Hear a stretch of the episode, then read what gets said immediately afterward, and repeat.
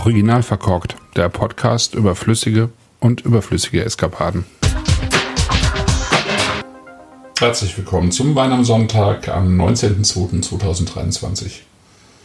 Wenn ich mich zurückerinnere, dann habe ich heute vor acht Jahren die letzten Sachen gepackt und bin einen Tag später nach Neuseeland geflogen. Das ist eine Reise, an die ich mich immer noch sehr häufig und sehr gerne erinnere.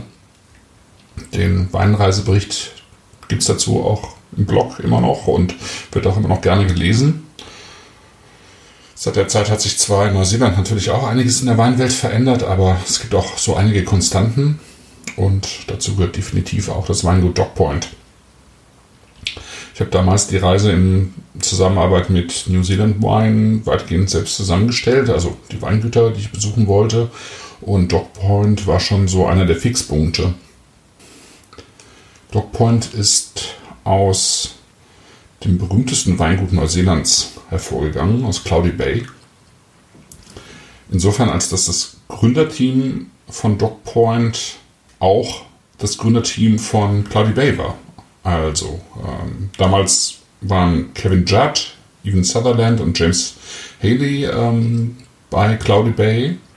Kevin Judd war der erste Winemaker dort und hat später das Weingut äh, Grey Walkie gegründet und äh, James Haley war zwölf Jahre lang Önologe bei Cloudy Bay und Evan Sutherland war 18 Jahre lang Weinbergsmanager dort. Und als Cloudy Bay von Louis Vuitton Moet Hennessy übernommen wurde, haben die drei was anderes gemacht.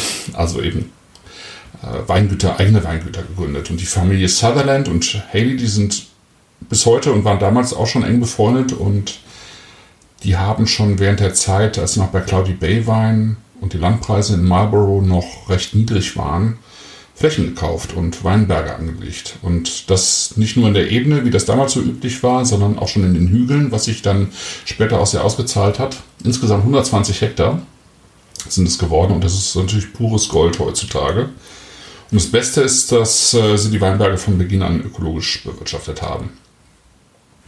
Kevin Judd, der eben nicht jetzt bei dem Team dabei war, sondern sein eigenes Weingut Grey Rocky gegründet hat, kauft aber das meiste an Frucht eben bei den beiden Familien und auch zum Beispiel Matt und Sophie Thompson von Blank Canvas kaufen von dort eben Frucht für Chardonnay, für ihren Pinot Noir.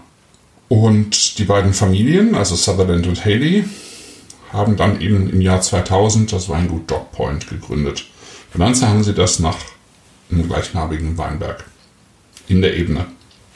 Also dort, wo eigentlich so alles entstanden ist. Äh, flaches Land, alluviale Schwemmlandböden im Wesentlichen und ähm, im Prinzip da, wo früher einfach äh, Plantagen mit Äpfeln vor allen Dingen standen. Neuseeland und Marlborough war ja vor allen Dingen bekannt für ähm, Apfelexport, bis dann eben Cloudy Bay angefangen hat, dort äh, seinen berühmten Sauvignon Blanc zu erzeugen. Und für mich gehören eigentlich die Weine von Dog Point so zu den ersten aus Marlborough, die mich so richtig mitgerissen haben und das ist bis heute so. Also egal, wann ich einen Wein von Dog Point aufmache, eigentlich hat, haben die Weine mir immer gefallen.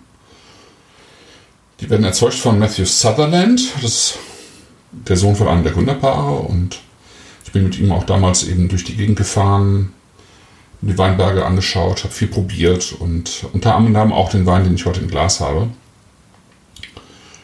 Matthew hat dabei eine ganz klare Philosophie, und zwar die, dass äh, bis heute eben damals auch schon exakt vier Weine entstehen. Der, ich sag mal, Einstiegs-Sauvignon Blanc, der aber auch schon richtig in sich hat. Dann der Sauvignon Blanc Section 94, um den es heute geht. Dann ein Chardonnay und ein Pinot Noir.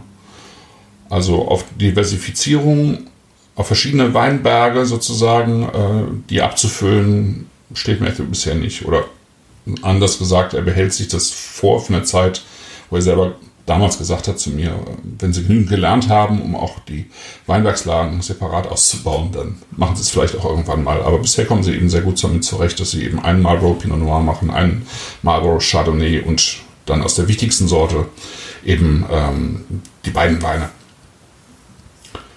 Der Section 94 liegt innerhalb des Dogpoint Vineyards und als ich dort war und wir auf einer Anhöhe standen, konnte man sehr gut auch sehen, dass die Reben, die innerhalb der Section 94 Parzelle stehen, so einen anderen Grünton aufweisen als der Rest des Weinbergs. Ich verlinke das auch bei mir im Blog nochmal. Was daran liegen dürfte, oder was daran liegt, dass dieser Teil tatsächlich eine andere Bodenbeschaffenheit hat, da mehr äh, Kalkmergel auch drin ist und eben auch eine andere Wasserversorgung aufweist. Also mehr Kalk sozusagen in diesen alluvialen Schwemmlandböden.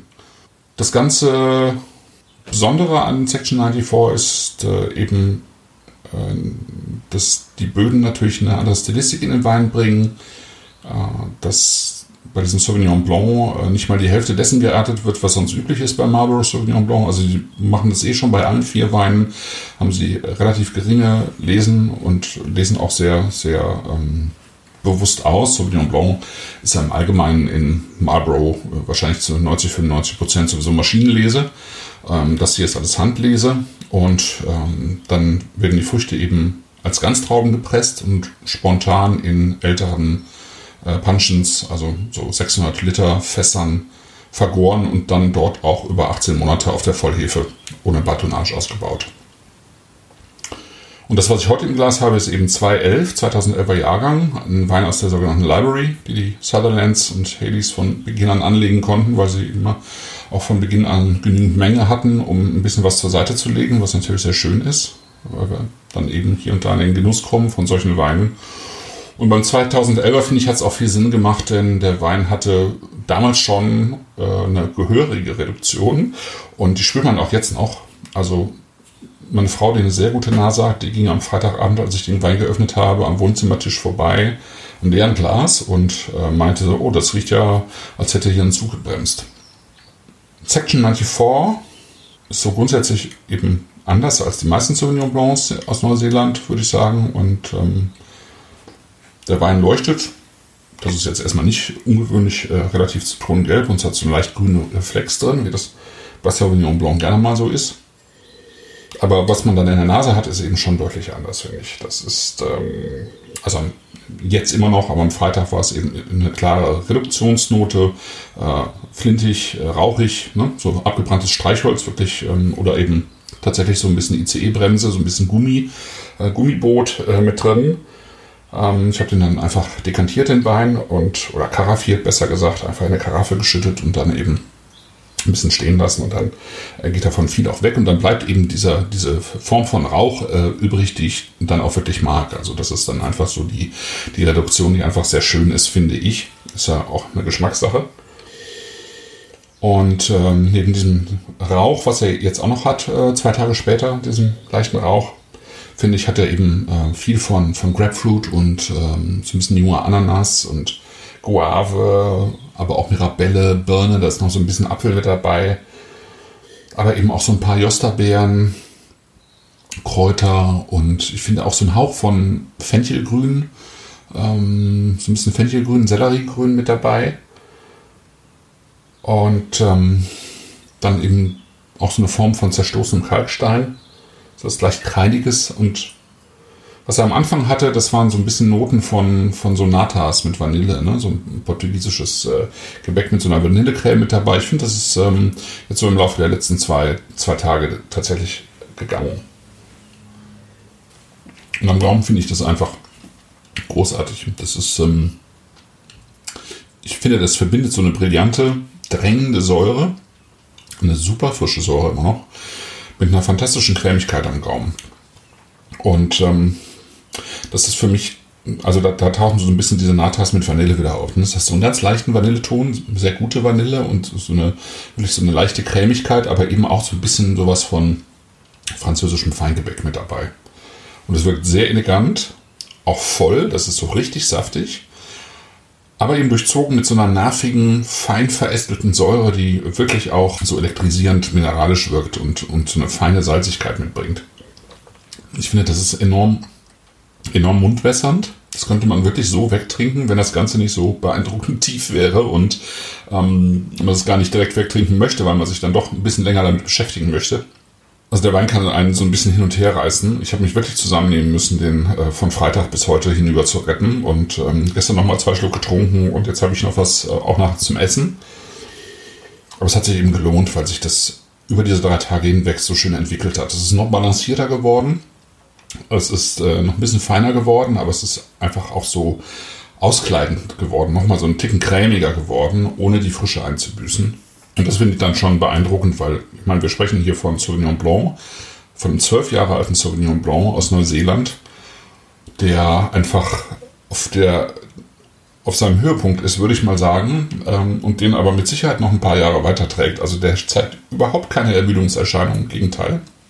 Ich würde sagen, dass er jetzt äh, vielleicht da ist, ähm, wirklich, äh, wo er hin sollte und äh, das, das noch weiter tragen kann. Und ich bin immer wieder überrascht, wie gut Sauvignon Blanc sein kann, weil ich bei mir selber immer denke, das ist eigentlich nicht so richtig meine Rebsorte, aber ähm, irgendwie dann doch schon wieder, ja. Also es gibt ja wirklich nur so ein paar Hotspots weltweit, wo dann auch nicht viel, sondern wirklich auch nur in kleinen Mengen wirklich sehr guter Sauvignon Blanc erzeugt wird. Klar, ja. Also ich meine, Puy Fumé, das sind ja letztlich ein, zwei, drei Weingüter, ähm, die wirklich guten Sauvignon Blanc erzeugen. Sancerre ist auch nur eine Handvoll letztlich.